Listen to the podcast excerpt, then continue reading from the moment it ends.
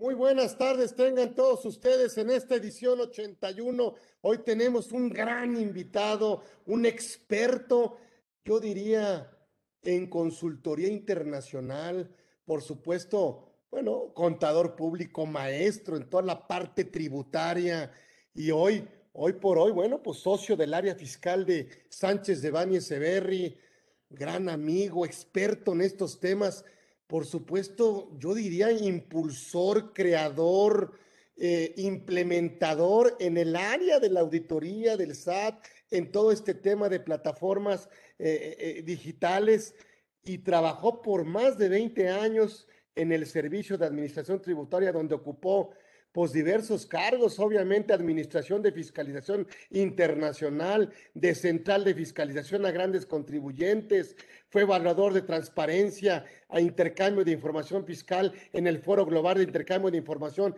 Fiscal de la OCDE. Híjole, miembro del, de, la IFA, miembro del Colegio de Contadores. De veras, nos no nos tardamos, pero sentíamos que teníamos que invitarlo para un tema muy importante y él, Luis Antonio, muy generosamente, muy generosamente acepta nuestra gran invitación para ver este gran tema, así de complejo, pero pues también tan importante de saberlo y qué mejor que en sus manos. Hoy nos sentimos muy privilegiados, muy honrados y muy contentos de que haya aceptado nuestra invitación aquí en Conversando con Orfe en este programa número 81 consecutivo. Y qué mejor, créanme, Aquí el maestro, el maestro Luis Antonio González Flores está con nosotros para hablarnos de este tema y la verdad me encanta el tema. Tengo varias preguntas que quisiera irle haciendo, pero no quisiera quitarle el espacio y que me permita, la verdad, pues preguntarle estas reglas de tributación vigentes que graban, que no graban las plataformas digitales, estas nuevas disposiciones de este Pilar 1 y Pilar 2 eh, solo aplicarán a estas plataformas digitales y algunas otras preguntas que quiero hacerle, pero no le quito más su tiempo y créame, no necesita tantas credenciales, ya tiene todas y la verdad es que un exfuncionario público de categoría, de nivel, ojalá eh, eh, que así, así tuviéramos. Él, bueno, se incorpora, por supuesto, a esta gran firma es Sánchez de Bani Echeverri, y él está con nosotros eh, muy generosamente. Mi querido amigo Luis Antonio, gracias por haber aceptado esta invitación. Esta es tu casa, no vienes como invitado, vienes como anfitrión y yo me siento muy contento de que nos entregues este espacio para todos nosotros. Mi querido Luis Antonio, el maestro Luis Antonio por supuesto, bueno, pues está aquí con nosotros Luis Antonio González Flores, aquí en Conversando con Orfe. Bienvenido, gracias amigo querido, es tu casa. Gracias. Muchas gracias, Carlos. De este tema, platícanos, por favor. Sí, sí, sí. Claro que sí, no, antes que, antes que todo, muy agradecido por la invitación, muy agradecido por, por estar contigo conversando de este tema que, que ahorita entraremos en detalle. Eh, para mí es un gusto y, gracias por esas palabras, ¿no? De, bienvenida y de presentación, ¿no? Eh, y pues sin más, empecemos porque el tiempo es, corto y, es, el, tema es abundante, ¿no? Y ahorita, como bien lo decías, Carlos, tienes, tienes varias dudas y, creo que nuestro auditorio puede estar también eh, con, con, varios temas ahí de, que son interesantes en la regulación fiscal de estas plataformas, ¿no? Entonces, si, si podemos empezar un poco, preparé una, presentación para, para que nos fuéramos ahí guiando, ¿no? Con este tema que, que ha sido todo un, tema muy, muy discutido a nivel internacional, ¿no? Y, y yo les diría, eh, los antecedentes, pues justo ahorita ya estamos viviendo en esta digitalización de la economía, ¿no? Se pensaba en un primer momento eh, que, que el tema como tal de, la, de, la economía digital iba más enfocado a un tema de que poco a poco eh, varias de las actividades productivas se fueran dando ¿no? en, una dinámica mucho más virtual y, de este tipo de economía. Pero ahora ya en nuestros días vemos que la economía ya está totalmente digitalizada, ¿no? Y, y con eso podemos ver casos ya muy reales y concretos, la evolución de, de, de este tema ha sido brutal en los últimos años. Con el tema de la pandemia se, incrementó mucho más esta parte de, de la economía y, creo que justamente llegamos, aquí, aquí se mencionan paradigmas, ¿no? Justamente de, la propia economía en donde las grandes empresas multinacionales que, conocemos todos operan un Alibaba como, como el mayor minorista global, pero, pero al final no tiene mercancía alguna, ¿no? O, o un Uber, que es la empresa de, de, transporte o de taxis más grande del mundo, que no tiene vehículos tampoco, un Airbnb que al final provee la mayor cantidad de hospedaje a nivel mundial y tampoco tiene inmuebles, ¿no? O, un Facebook, ¿no? Que, es la empresa más grande de medios que, tampoco genera contenido alguno per se, ¿no? Entonces, esos grandes paradigmas que, ahorita enfrentamos respecto a una economía que nosotros vivimos, o por lo menos eh, eh, la gente de mis, tiempos, eh, en donde no, se pensaba que pudiéramos llegar ¿no? a, a estos términos de, llegar a, obtener un objeto en tercera dimensión que nos los envió alguien desde algún lugar remoto en otro país, ¿no? E, e, estas cosas que, a lo mejor las veíamos en ciencia, en ciencia ficción y en películas, ahora ya son la realidad, ¿no? Y, esta realidad, pues obviamente nos lleva a grandes problemáticas, eh, no solo en materia fiscal, e, eso es cierto, ¿no? Hay, problemáticas de regulación en, todos los campos legales, ¿no? y en los distintos países eh, se han esforzado o se han creado grupos eh, multidisciplinarios justamente para enfocar baterías a, tratar de regular y, de, alguna forma establecer normas de, convivencia con, estos nuevos, eh, esta, nueva forma de generar eh, riqueza de, operar en, una economía, insisto, ya veo yo, muy, muy digitalizada, ¿no? Y, bueno, pues con esto eh, eh, involucra un tema de, un gran valor a, marcas de, que operan en este, en este sector, ¿no? Un, valor importante que refleja un valor a, estos intangibles que, sabemos en la mayor parte de los casos las marcas y, todo lo que involucra ese know-how o desarrollo, pues son eh, eh, intangibles difíciles de, valorar, ¿no? Y, que representa ahí un, importante eh, recurso o una importante inversión de, las empresas. países como China y Estados Unidos, que concentran un, gran porcentaje del mercado en, las plataformas digitales y que al final e, e, estos dos países pues son los que en su caso estarían eh, asumiendo o, recibiendo los beneficios de, una posible tributación ¿no? en materia de, del, pago de los impuestos por parte de, estas empresas.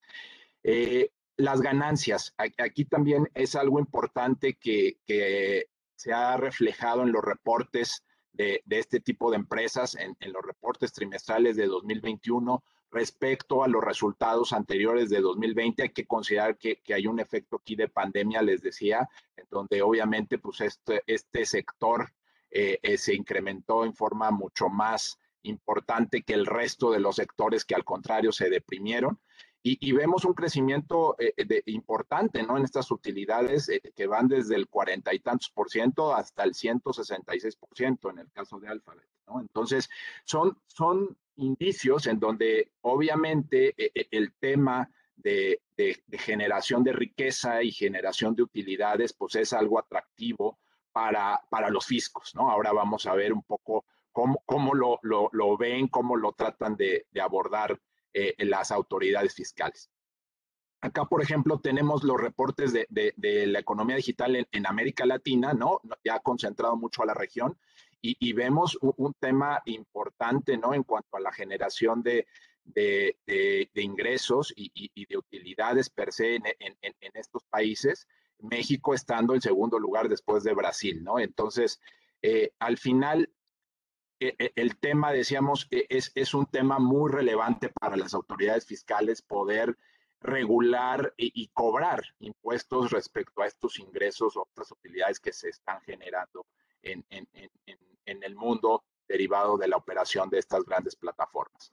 ¿Cómo estamos en la actualidad? No? Creo que e, este punto es el punto de partida para saber si, conocemos el, cómo se tributa actualmente en, en, tema, el, en el tema internacional respecto a rentas eh, o utilidades empresariales ubicadas en las distintas jurisdicciones alrededor del mundo, ¿no? Y básicamente eh, les diría, hay, hay, dos temas, ¿no? De, de, tributación. Uno en el país de residencia, ¿no? salvo cuando exista obviamente un establecimiento permanente y pues eh, ahí se, se tributará y se atribuirá el ingreso correspondiente con la regla de nexo que, que está establecida en, en la mayor parte de las legislaciones de, los países y a nivel internacional, a nivel de, la OCDE, o, también bajo una perspectiva de, entidad separada y plena competencia, ¿no? El famoso, famoso sistema de precios de transferencia, de atribución de beneficios conforme a las reglas de, precios de transferencia que, actualmente están en vigor y también eh, pues eh, las están aplicando la mayor parte de los países alrededor del mundo. E, esas son las dos formas, digamos, en, cómo se, puede estar atribuyendo eh, este tipo de utilidades a, los diferentes países. Sin embargo, e, el hecho de que solo existan estas dos entidades, estas dos formas, perdón, y, si vemos el, tema de la primera muy enfocado a una regla de nexo, e, concentrado en un tema de presencia física, lo que ha llevado pues es justamente a, que este tipo de empresas que mencionamos ahorita al principio de, economía digital, en donde no se requiere una presencia física per se, sino al final con, un tema virtual eh, se puede estar generando esta riqueza o estos ingresos, pues obviamente salen ¿no? de, estos dos grandes alcances que tiene la tributación internacional. Y, por eso es que al final eh, se hacen estudios y, se reflejan eh, resultados ahí respecto a cuánto se está dejando de pagar de, impuestos sobre la renta relativo a estas utilidades que de alguna forma pues no, no, no, se, no tributan en, los países en donde están generando eh, esa riqueza o donde se está consumiendo ese tipo de productos o, servicios virtuales, ¿no? Y, hay reportes al respecto en donde los países con, una, con unas pérdidas mayores en cuanto a la recaudación de impuestos son Alemania, Francia, Hungría o Reino Unido, que son, están medidos alrededor de más del 20% de, de estas pérdidas o, México, que se encuentra entre el 8 y el 20% según los estudios y reportes que, se han dado con, el resto de, algunos otros países, incluso el mismo Estados Unidos. Y, decía, obviamente que esto lo, que provoca es que justamente pues, las autoridades fiscales eh, concentren mucho de, sus esfuerzos en tratar de, recaudar los impuestos relativos a, este tipo de operaciones que van en, crecimiento. Eh, y ahí, perdón, y ahí es donde justamente nos, nos enfrentamos, y los fiscos en particular se enfrentan a, un tema muy importante de, cómo regular estas operaciones. Eh, el trabajo justamente que, la OCDE ha, implementado ya desde hace varios años eh, ha sido justamente concentrándose en atacar planeaciones agresivas y en particular en los últimos años enfocar la mayor parte de los esfuerzos a tratar de regular los nuevos principios de tributación internacional muy enfocados a este tipo de economía que, es la digital, ¿no? Entonces, las características justo del análisis que termina siendo la, la OCDE pues justamente consisten en, esto, en, las, en, un tema de una baja presencia física con un gran volumen de ventas, ¿no? En, países de, donde se realiza el consumo. Eh, un tema de, facilitación de la conectividad e, en el país, ¿no? Porque gracias a, todos estos medios, pues se hace mucho más, eh, hace, mucho más fácil de obtener eh, productos o bienes, ¿no? Por medio de, de este tipo de plataformas digitales. Eh, es claro una presencia económica en, estos lugares en donde operan las plataformas digitales. Sin embargo, insisto, no es física, es un tema meramente virtual, pero desde luego que, forman parte de la economía de cada uno de esos países.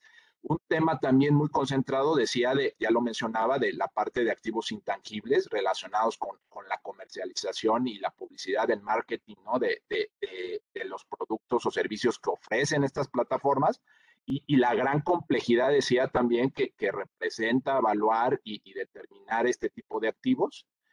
Y, obviamente un tema de participación de los usuarios también en la generación de, datos y de contenido que, es muy valioso para las plataformas, ¿no? Al, final, nosotros se nos hace muy fácil, ¿no? meternos a, las diferentes redes sociales, a Twitter, a Facebook, a, etcétera, y, alimentamos de alguna forma con nuestros propios datos o nuestro historial eh, eh, mucho contenido para, para, que es muy útil para diferentes empresas, ¿no? Entonces, eso también genera un valor, un valor importante que, que desde luego es el en el que se basan muchos de los negocios o de la, de, de, la forma de operar de, algunas de estas empresas eh, que operan a través de plataformas digitales. Entonces, estos aspectos son los que al final llevan a, la, a OCDE en un contexto de, de autoridades fiscales poder definir y entrar un poco a, tratar de grabar.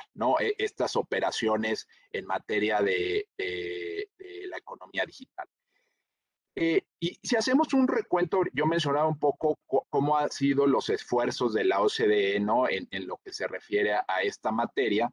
hay que notar que desde 2013, ¿no? Eh, el, el, el, grupo de, de, interdisciplinario también de la OCDE, que como ustedes saben, está formado por varios grupos internamente, ¿no? Algunos dedicados especialmente a un tema de precios de transferencia, otros, otro grupo dedicado a impuestos al consumo, otros a, algún tema de, planeaciones agresivas, etcétera. Así están definidos los distintos grupos de trabajo de, la OCDE. E, en un esfuerzo común de todos estos grupos de trabajo es que se empezó a, diseñar este proyecto BEPS, ¿no? que, que ya lleva muchos años eh, eh, en, en, vigor y que ya muchos de los países, incluso México, ha implementado muchas de las recomendaciones y, y ahí es donde se empieza a abordar el tema en la acción 1 relativo a esta economía digital, ¿no? Eh, eh, derivado de eso, pues justamente ya eh, a partir de 2016, que, que, se termina el proyecto y, y, el documento con los reportes de, de, cada una de las acciones, empezamos a ver ya medidas unilaterales, ¿no? De, de varios de los países con relación a tratar de, grabar, insisto, el apetito de, de, los gobiernos y de los fiscos de poder llevarse una parte del pastel, ¿no? De, estas utilidades que, generan este, este tipo de plataformas, pues los lleva a, a implementar estas medidas unilaterales que, que si bien no era la, la, recomendación ni la idea del documento de BEPS de la, de la OCDE, porque justamente siempre estaba pensado en un tema de tratar de, de llegar a un acuerdo, eh, eh, a un acuerdo multilateral y, homogéneo, ¿no? En, la implementación en la mayor parte de los países. Eh, insisto, e, e, ese tema pues fue un poco más lento en el proceso de, del diseño y, y, los países pues ya eh, con, con, un apetito muy, muy, muy, inmediato de poder llevarse este, este, estos recursos pues empezaron a, a grabar, ¿no? A, algunas operaciones. Tenemos casos justo de, de Reino Unido o algunos otros países en donde se establecen impuestos a ingresos transferidos o, el caso de la India, en donde establece el impuesto de, igualación, que, así le, denominó, o, el mismo Estados Unidos, que, que, si bien sabemos, ellos al final, eh, en muchos de los grupos de trabajo y en muchos del proyecto de, de BEPS lideró ¿no? el, tema de, de, cómo empezar a regular esta economía, eh, veíamos que es uno de los principales eh, participantes de, de, estas plataformas en donde residen estas plataformas o, son originarias estas plataformas y al final donde también se hace un consumo muy importante, entonces ellos al, a, por su lado pues también establecieron ahí algún par de impuestos que, que también un objetivo muy importante de los mismos era tratar de, de grabar este tipo de utilidades, ¿no? El famoso guilty o, el BET, ¿no? Entonces, eh, estos esfuerzos, digamos, de, de, de, la OCDE en tratar de llegar a un acuerdo global eh, se aceleraron a partir de, 2019 con, con, un, con, un, grupo ya muy específico de, trabajo en, en, el interior de la OCDE que se concentró justamente en, en estudiar y en tratar de llegar a un acuerdo para eh, eh, llegar a este nuevo, yo, yo diría, y, es un tema ahí personal, pero es, es, es, un nuevo sistema de tributación internacional, ¿no? ahorita abundaré un poco de eso en el sentido de, ya no únicamente vemos un tema eh, de, de, tratar de grabar las utilidades de las plataformas, sino que al final involucra un tema ya mucho más allá, ¿no? Y, así se establece el pilar 1 y pilar 2, que, ya en julio de 2021 eh, se estableció por, por 132 países dentro del marco inclusivo como, como un, un, un nuevo mecanismo que, que, puede estarse implementando a nivel de, de, del mundo, ¿no? En general de los países obviamente miembros del marco inclusivo como compromiso, pero, pero al final creo que esto va todavía a sumar a, muchos más otros países para que lleguen a un consenso que pudiera ser ya totalmente global, ¿no? Eh, en octubre de 2021 ya se establece también a nivel de, de, los países miembros de la OCDE, del G20 y, y, los europeos, como, como un compromiso de, respecto a los elementos principales de, este, de estos nuevos pilares. Y, aquí, muy, muy, rápido, no, no es la idea abundar mucho en, en, lo que se refiere a, estos dos pilares, pero sí comentar qué, qué es lo que tratan de grabar ¿no? Eh, eh, cada uno de, de ellos. Eh, el pilar uno al final lo que establece es un nuevo derecho de gravamen en economías donde, donde participen ¿no? grupos multinacionales que, que no tienen una presencia física. Yo les diría, aquí va muy enfocado justo a establecer eh, un gravamen a, este tipo de plataformas digitales, ¿no? Que, que, sin tener esa presencia física en los países en donde se, existe el consumo, pudiesen estarse grabando las utilidades de, de las mismas. Pero, pero, también se establece un pilar 2, ¿no? Que, que, este va enfocado justo a establecer un impuesto mínimo y, ahí sí a, las empresas, a cualquier empresa multinacional. E, en el sentido de, que en la medida de que no estén tributando bajo, bajo un mínimo estándar de, pago de impuesto, eh, algunos países en donde se, estuviera dando el consumo tuvieran derecho a grabar, ¿no? Eh, hay ciertas restricciones, ¿no? A, estas nuevas eh, normas que, que, se establecen en, estos, en este documento de la OCDE, ¿no? muy restringido a, grupos multinacionales y, con ingresos importantes, ingresos de, 20 millones de, euros o superiores y con una rentabilidad superior al 10% sobre, sobre los ingresos brutos. ¿no? E, es decir, estaríamos hablando que aproximadamente aplicaría a 100 grupos multinacionales. ¿no? E, es, tienen muy, muy delimitado el alcance de la aplicación de, este nuevo eh, régimen de Pilar 1. Enfoque justamente, al, eh, decía, a la asignación de, al enfoque a la determinación de nexos y, la asignación de beneficios que, respecto a empresas que no tienen eh, presencia física en los países. Un, tema de, tributación sobre una base neta, considerando justamente deducciones, que no, que no sea sobre, el ingreso bruto, eh, también muy, muy importante un aspecto de evitar la doble tributación. Nosotros sabemos que nuestra actual legislación internacional eh, impera el tema de nuestros convenios para evitar la doble tributación y, como aspecto básico para no generar un costo eh, excesivo en, en, cuanto al pago del impuesto que pudiera ser confiscatorio. Entonces, como principio básico es este de, lograr eliminar la doble tributación.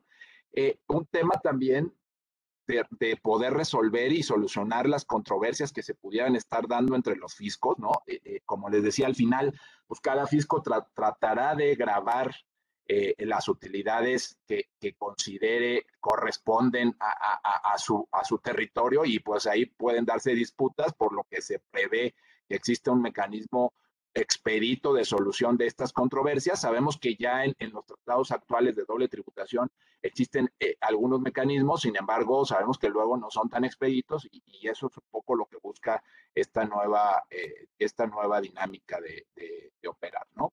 Eh, obviamente también un tema de, muy importante es de qué hacemos con nuestro régimen actual internacional, ¿no? nuestros tratados internacionales, que actualmente están en vigor y, cómo vamos a poder lograr esa, esa armonización. Y, entonces, por eso es que se prevé el, el establecer un nuevo instrumento multilateral que, que pueda ser ya eh, acordado y firmado por la mayor parte de los países para evitar estas negociaciones bilaterales y que a, través de este mecanismo puedan establecerse las nuevas medidas de, tributación en forma simultánea, ¿no? A nivel de, los países que participen en este nuevo convenio, instrumento multilateral. Y eso a su vez sí permita que los países también a nivel local establezcan su legislación interna, ¿no? Eh, la OCDE está previendo que esto ocurra en 2023 y, que se pueda estar llegando a, lograr esto, estos, este cambio en la tributación, ¿no? Eh, al mismo tiempo, y, este último punto lo, remarco porque justamente hay un compromiso eh, a nivel de, la OCDE de, no establecer medidas unilaterales o impuestos digitales específicos en cada país, justamente para no generar distorsiones ¿no? Eh, a, nivel de la tributación internacional. En cuanto a, las, perdón, en cuanto a, digamos, en cuanto a la mecánica de cómo se, se va a llegar a, a tributar bajo este pilar 1, lo, que, lo que hace el documento es establecer un par de montos, ¿no? Un monto A y un monto B, con una serie de fórmulas. La verdad es que yo les diría desde mi perspectiva, mi experiencia, como, como bien lo decía Carlos, en la administración tributaria y, y operando en revisiones y ahora de este lado como asesor, desde mi punto de vista va a ser muy complejo, ¿no? Esta implementación a, nivel de, las disposiciones ya locales y, de la operación del día a día de las empresas y, e incluso de la operación del fisco al momento de revisar, porque sí conlleva un grado de, tecnicismo, ¿no? En la determinación de, los montos y, de la forma en, en cómo se van a estar asignando estas utilidades y por ende el impuesto correspondiente con base a, estas recomendaciones que está sacando la, la, OCDE, ¿no? Eh, muy, muy enfocado, sin, sin, sin, sin al final eh, dejar el tema de precios de transferencia, pero sí hay unas nuevas fórmulas que te llevan a, lograr que, que, la asignación de, de, los ingresos y los beneficios se, atribuyan a las distintas jurisdicciones de una forma un poco distinta, llamémosle o distinta de lo que veníamos nosotros conociendo con un tema de precios de, transferencia per se, ¿no? Muy enfocado también a, temas del consumo, ¿no? De, de, dónde se da propiamente el consumo de, servicios y de bienes, y decíamos también limitado a, operar en ciertos mercados en donde los ingresos brutos sean al menos de, un millón de dólares, ¿no? Y, en casos de los países chicos, pues sí habrá alguna, alguna excepción respecto al Producto Interno Bruto. Eh, el, monto B, que, también les mencionaba, pues es un tema justo también enfocado para lograr eh, eh, acá un poco determinar las actividades del de operación de este tipo de empresas según los valores de mercado y en, algún contexto también relativo a las actividades de marketing y, de distribución, poder establecer montos fijos para de alguna forma hacer mucho más sencillo la, atribución de, este tipo de, de, de actividades de, en caso de plataformas que se puedan asignar eh, a, determinadas jurisdicciones. ¿no? Eh, en el pilar 2, en el pilar 2 lo, que decíamos, pues se busca justamente esta garantía de, tributación mínima y, un, tema de diferenciar e identificar los modelos de negocio que, operan en la actualidad, porque pueden ser muy distintos y, con características muy distintas en cuanto a la forma en cómo determinan sus propios resultados financieros y contables, ¿no? Y, bajo esa dinámica poder entender eh, cuál, cuál es la, la, tributación adecuada, e, e, equitativa y proporcional, ¿no? Para efectos de, de, que no se genere un tema que, que, distorsione los principios básicos de tributación, eh, que represente obviamente un tema de costos administrativos y cumplimiento los menores posibles y, y que al final haya transparencia y equidad, ¿no? Eh, en cuanto al pilar 2, ya, ya se tiene un consenso de, una tasa mínima global del 15%. y, está previsto también cuatro, eh, perdón, tres reglas ahí importantes de, cómo opera este, este Pilar 2 en cuanto a, la forma de, asignación de, estas, de, estos, de este impuesto respecto a las utilidades que se generan. Una regla de inclusión de rentas, una regla sobre pagos subgravados, o sea, al momento que no, que no se encuentren grabados, poder rechazar deducción respecto a esos pagos o una regla de sujeción a impuestos, ¿no? limitado a, ciertos tipos de, conceptos de pagos como intereses, regalías o, otros pagos de riesgo que, no generan fuente de riqueza en, los países de, origen del pago. Y, que al final van conectados con, entre, parte, entre partes conectadas. Aquí es algo importante, no son partes relacionadas, e, es una definición que aún no, no termina de, estarse incluyendo en la, en la nueva, eh, en el nuevo orden global, pero no, es, lo que se espera es que no sea el mismo concepto de partes relacionadas que, que nosotros conocemos, ¿no? Eh, esto al final bajo, bajo este tipo de pagos, la última bajo, bajo una tasa mínima acordada de, del 9%.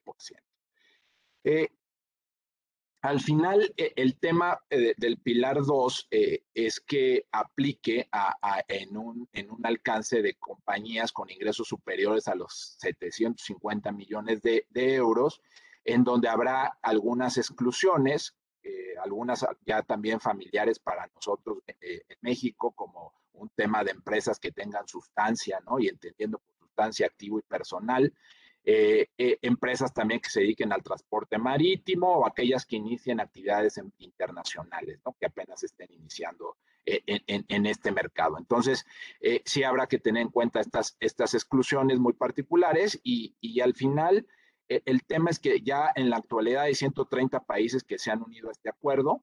Y, y, lo que se piensa o lo que se estima recaudar son más de, de 100 mil millones de, euros, ¿no?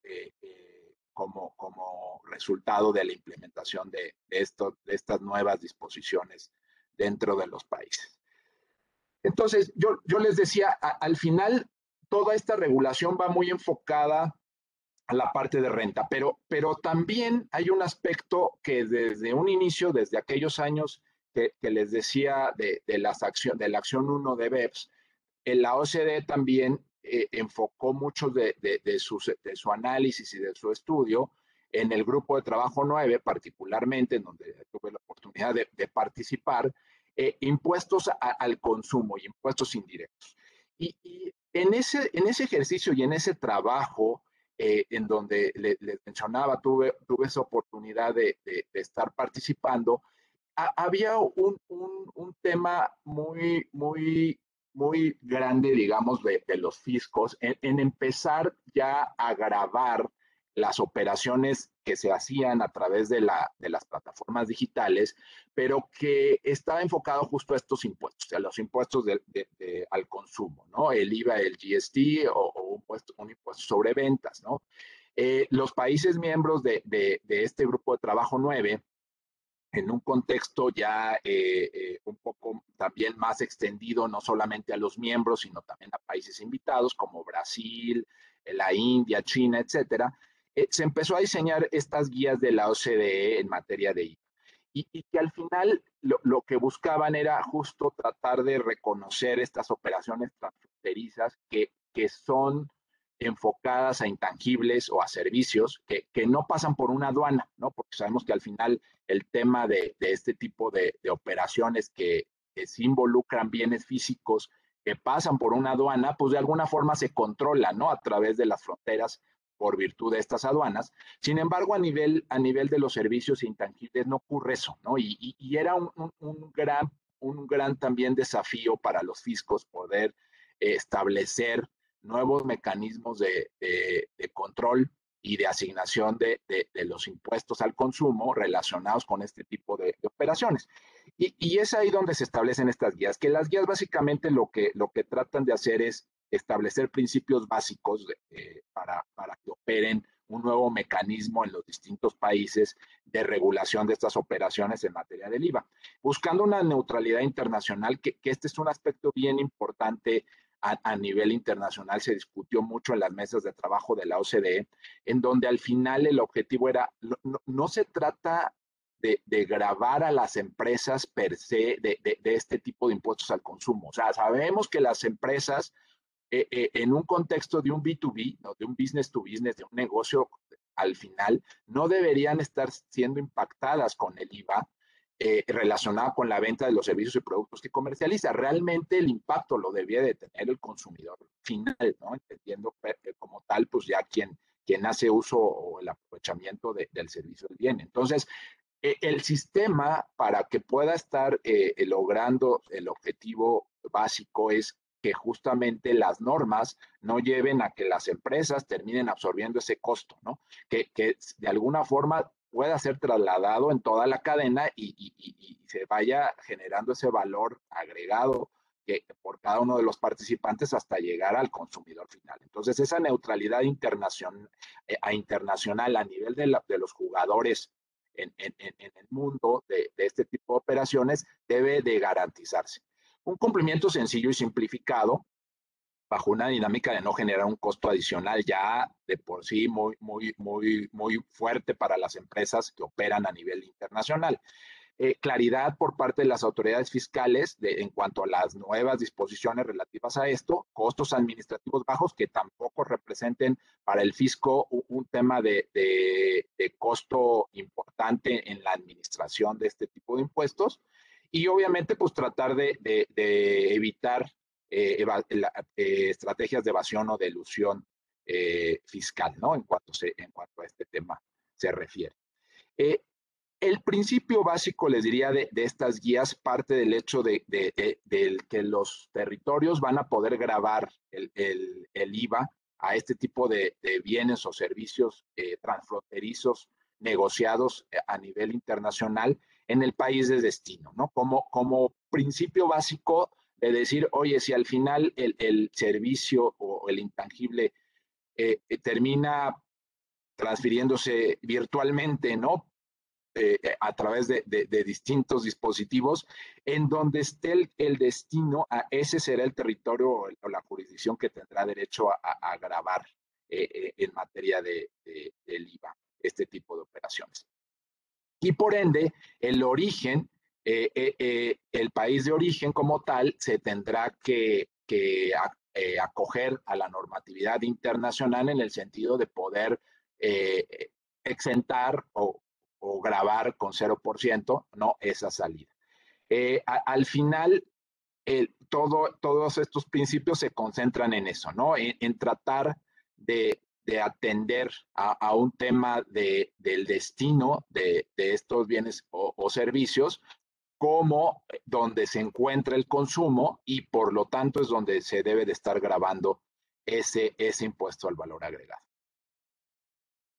¿Qué es lo que empezó a pasar? Perdón, eh, aquí se me mueve. Eh, a partir de, la publicación de estas guías, se sacaron un par de documentos también en este grupo de trabajo de cómo eh, poder recomendar a las administraciones eh, fiscales la implementación de estas nuevas guías en materia del IVA de este tipo de operaciones.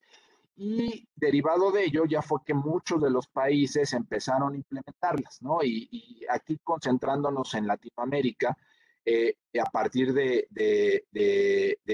del año, yo les diría del 18, ya, ya hubo eh, legislaciones como Argentina, Uruguay, que empezaron a incluir dentro de, dentro de su ley del impuesto al valor agregado ya un tema de, grabar este tipo de operaciones y de, poder recaudar el, impuesto relativo a, las mismas, porque yo ahí les diría, la, la discusión mucho en la OCDE era, era muy consistente en el, en el sentido de decir, desde luego, que, que este, tipo, este tipo de operaciones deben ser grabadas. Y más aún, yo les diría, en la mayor parte también de los países ya estaba, ya había legislación o ya había algunos, algunos artículos o, clausulados relativos a, a, grabar intangibles y servicios eh, en lo que se refiere a la importación de los mismos. Sin embargo, la, gran problemática común era justamente no, existían mecanismos ¿no? adecuados de recaudación ¿no? de estos impuestos, ¿no? porque al final, como les decía, al no existir la aduana, pues el tema de, ese traspaso de, bienes y servicios intangibles por, los, por el distinto territorio que, donde se dé el consumo, pues no, no existen los controles ni los medios por parte de los fiscos para poder eh, establecer ese gravamen y, poder recaudar. Y ese fue el gran desafío a, nivel de, este grupo de trabajo de, la OCDE. Por ello es que la sugerencia, justamente a nivel de las propias guías y de las recomendaciones posteriores, era, eran desde, un, desde una perspectiva de, poder establecer a nivel de, un registro simplificado, que fue un poco la, política que, México adoptó. Desde un, desde un principio, e, esa recomendación fue la primera, digamos, de, la OCDE en el sentido de un registro simplificado de proveedores extranjeros que en forma espontánea y, digamos, e, cooperativa, eh, eh, se estuvieran registrando en los, en los distintos fiscos en donde operaban y, ellos se encargaran de recaudar y enterar el, el impuesto por parte de los consumidores, ¿no? Que, hubiese sido trasladado a los consumidores. Eh, desde luego, pues sí, eh, había algunos países en donde al final el tema de, espontáneo pues no les, no les funcionaba tanto y, por ello fue que, que, que, sí trataron de establecer más bien un tema de obligatorio y, un tema obligatorio a, a nivel de, de, sus propios residentes, ¿no? Y, y casos muy claros como, como como el tema de Argentina, ¿no? O, como el tema de Colombia, en donde ellos al final sí incluyeron dentro de su legislación eh, la parte también de, que algún intermediario financiero se hiciera responsable de, de, esta recaudación en caso de que el extranjero no se registrara, ¿no?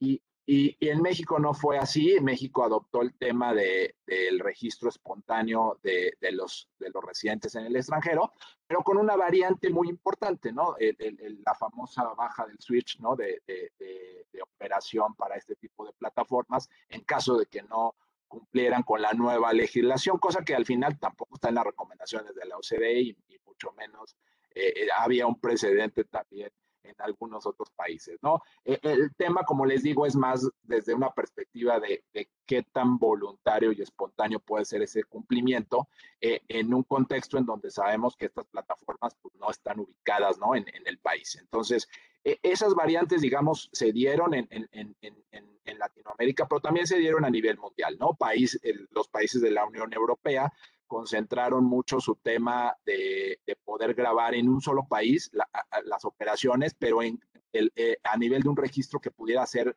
eh, eh, concentrado ¿no? en, algún país que, a juicio del, de la empresa o del contribuyente decidiera, pero sí transfiriendo el recurso del consumo relacionado con ese IVA a, los países en donde se estuviera dando. ¿no? Entonces, la dinámica opera en, en distinta forma en, cada uno de los países, pero sí con esos principios básicos que, que mencionaba al principio.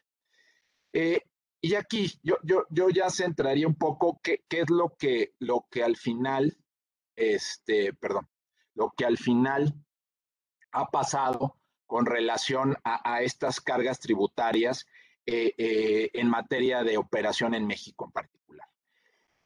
Eh, derivado de, del contexto particularmente de, en materia de IVA y las recomendaciones de la OCDE en lo que se refiere a las guías del IVA o del VIT, del GST, lo, lo, que México adoptó fue justamente este sistema de, registro espontáneo de extranjeros, pero aprovechando y yo lo veo así, aprovechando un poco ese tema del contexto internacional de, la recaudación del IVA, también eh, hizo o, utilizó, digamos, ese, ese mecanismo para poder hacer eh, recaudación respecto a los usuarios de las plataformas, ¿no?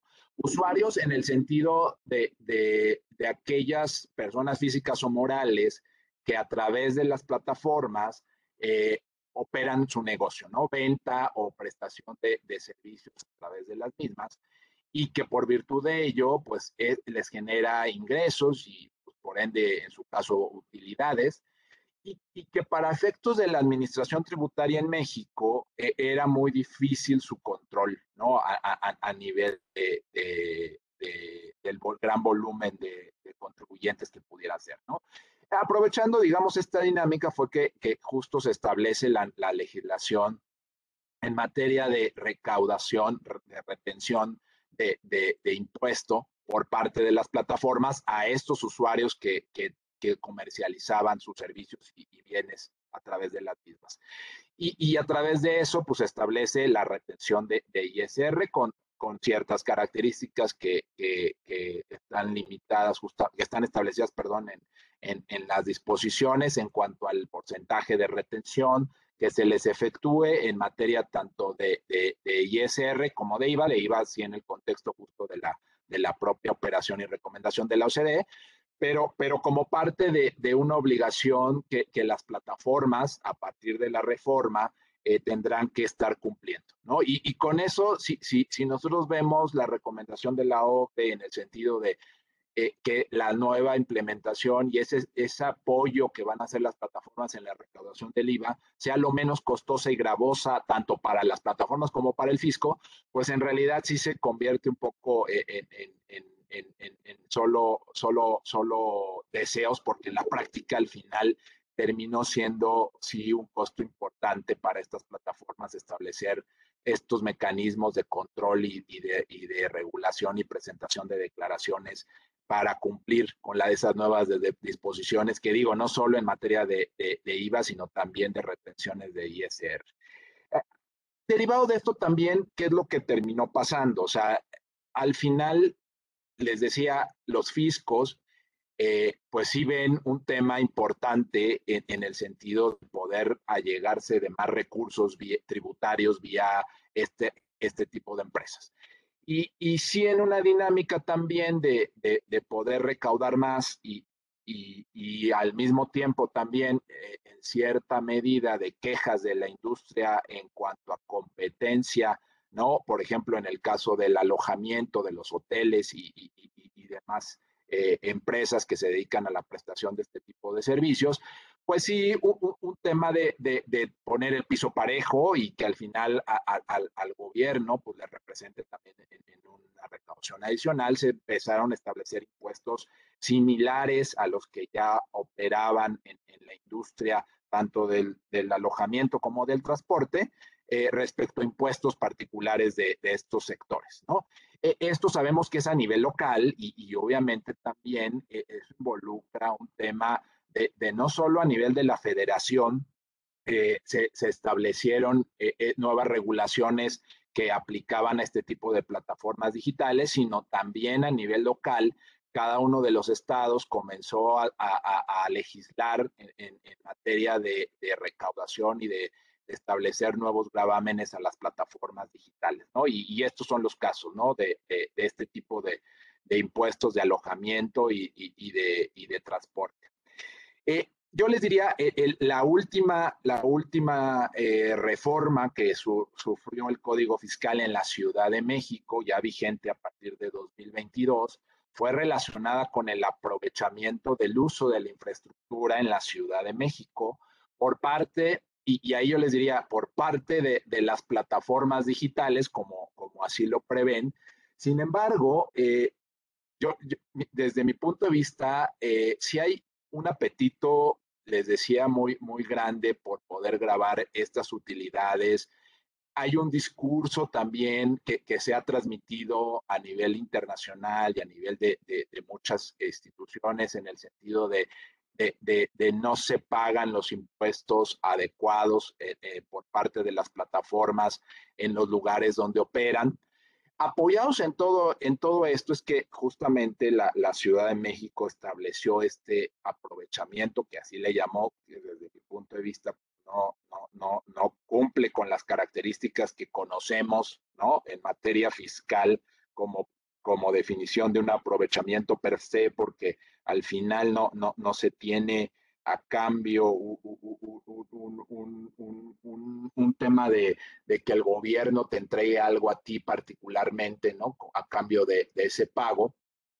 Sin embargo, eh, eh, el tema, insisto, parte de, de una dinámica de, de querer eh, grabar parte de, estas utilidades, cuando bien ya también lo decíamos, es un compromiso de, la, de los países miembros de la OCDE, México siendo parte del mismo, de no tratar de, de, grabar estas utilidades cuando aún no se ha implementado ya lo que incluso se aprobó como Pilar 1 y Pilar 2. Y, esto pues conlleva a un tema de, distorsión, ¿no? En el régimen tributario de las empresas.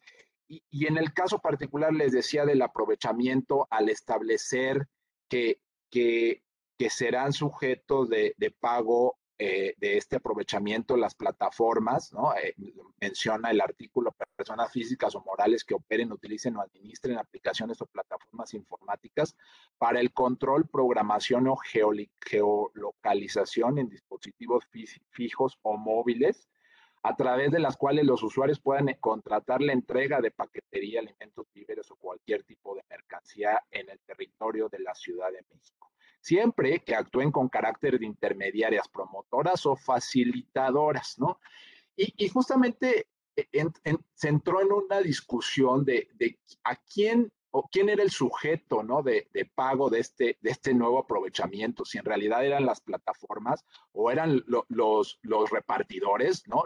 los que al final terminan usando la infraestructura por la cual, según la Ciudad de México, se tendrá que pagar este aprovechamiento, ¿no? Y, que sabemos que en la mayoría de los casos eh, estos eh, repartidores o estas personas que, realizan esta actividad no terminan siendo empleados de, las plataformas, ¿no? Y, tampoco eh, no, tienen, digamos, ese, ese vínculo de subordinación a través de ellas. Sabemos que hay una problemática ahí particular que por su parte también va eh, eh, en, tema laboral, pero, pero que desde luego eh, el punto ahí es definir si, realmente las plataformas lo que terminan proveyendo a los usuarios es un tema como tal del servicio de, del transporte de, de, mercancías o bienes, o si realmente lo que hacen es nada más interconectar a, repartidores y a usuarios eh, en, un, en un medio ¿no? digital, ¿no? a través de un medio digital, que, que, que es por eso por lo que cobran eh, su, su, comisión y, por eso se llevan su utilidad, ¿no? Entonces, realmente el, tema de, de, oye, yo lo que estoy proveyendo y lo que estoy otorgando nada más es la utilización de, mi tecnología para, para que dos eh, personas se conecten y, y puedan una estar enviando productos a, otra, ¿no? A través de, alguna persona que es el transportista. Eh, al final, digamos, e, e, ese juego de, quiénes son los participantes y qué es lo que cada uno aporta a esa, a esa operación, a esa economía, eh, eh, es, es, lo que va a ser sujeto no del gravamen, en, este caso del aprovechamiento, ¿no? Y, y, por ello es que desde mi punto de vista hay, hay muchas fallas, ¿no? En, en el diseño de, de, esta norma, que desde luego puede llevar a, temas de amparo, que, que sí eh, sabemos que, que, al final, eh, en muchos casos, luego es un riesgo también, ¿no? Eh, intentar este tipo de, de, amparos, pero, pero que al final de cuentas, ahorita ya, ya hay un caso en particular, fue público eh, en estos días de que alguna empresa ya, ya, ya recibió la suspensión a, esta, la suspensión provisional a, esta disposición. Eh, sin embargo, les digo, no, no, no sabemos qué es lo que va a pasar en un futuro, pero sí reconocemos que representa un costo bien importante para las empresas, ¿no? El, el, el, el poder implementar estos impuestos y que al final eh, por las deficiencias de cómo, de cómo está diseñado, eh, terminen quedando también en un tema de inseguridad jurídica, ¿no? Y, ya por último, comentarles eh, algunos otros casos también de estados como, como el de Guanajuato, ¿no? En donde también en esta misma dinámica de querer grabar eh, utilidades, pues se establecieron también ahí algunos impuestos al transporte terrestre, al de hospedaje y al de enajenación de bienes, eh, eh, en donde hacen eh, un, tema de, operación ahí particular en el Estado, grabando a las plataformas que operan en el mismo con este tipo de, servicios o, bienes intangibles y, que al final lo que hacen es generar, pues digamos, esta, esta parte de, de no ser consistentes a nivel federal con, la parte estatal y, obviamente en un costo y, una forma de, desincentivar la operación de las plataformas digitales con las correspondientes consecuencias para los usuarios, porque hay que tener en cuenta que muchos de los usuarios de estas plataformas son personas físicas y morales que son pymes, ¿no? Que al final son empresas chicas que operan a través de estas plataformas y que gracias a ellas obtienen, obtienen sus recursos de, ingresos de ventas y, por ventas de bienes o servicios. Entonces, e, el mercado al final de alguna forma resiente y se contrae, ¿no? Con, todas estas nuevas cargas que se pueden estar dando a, nivel justo de, la operación en los distintos estados. Entonces, sí hay que tener mucho cuidado en el contexto de cómo se implementan nuevos impuestos, porque no solo se afectan, o no es de lo que, no, no, no es digamos, la consecuencia total afectar a las plataformas digitales, sino al final también hay, hay una afectación directa a la economía local y, a las pymes en particular. ¿no? Y, creo que con esto terminaría mi presentación y dejaría a Carlos, por favor, que, que pasamos, pasemos algunas preguntas a lo mejor, ¿no? No, pues cuáles preguntas ando tomando, ando tomando clase, hombre, con este tema tan complicado, tu dominio, mi querido, ay, pues mi querido amigo, pero este, bueno, yo no sé, eh, a lo mejor, por supuesto me corriges, siempre me vas a corregir, pero pues es el futuro de la recaudación, o sea, yo creo que de aquí, ¿no? Los países se van a ir beneficiando, ¿no? Yo creo que, porque pues ve, se está convirtiendo todo en digital, ¿no?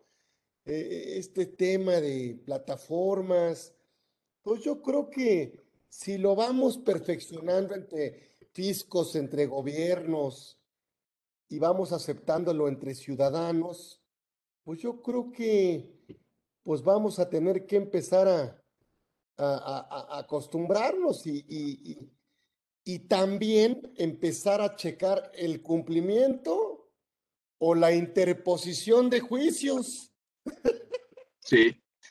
o sea, Exactamente. A ver, o como dicen, o, o, le entramos, ¿no? O sea, o no, así decía una de, mi mamá decía, o le seguimos o nos divorciamos. No hay más. O sea, pues esto, ya, no puede ser como está. O sea, o le seguimos por esta parte o nos divorciamos.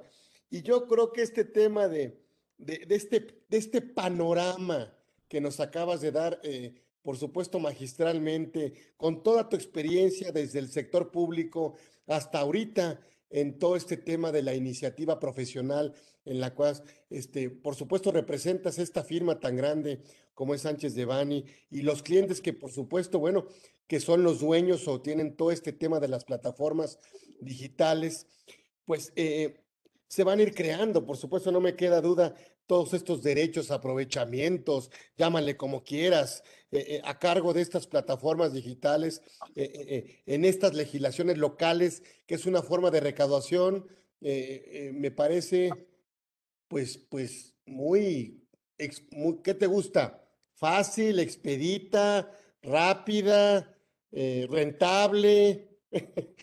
¿Cómo te gusta? O sea, me parece que es un vehículo, una oportunidad para que los gobiernos de los estados se hagan de recursos del mercado local que por supuesto están utilizando este, todo esto. Y, bueno, y, regulamos el cumplimiento o simplemente no lo aceptamos e interponemos los juicios. ¿Qué te parece?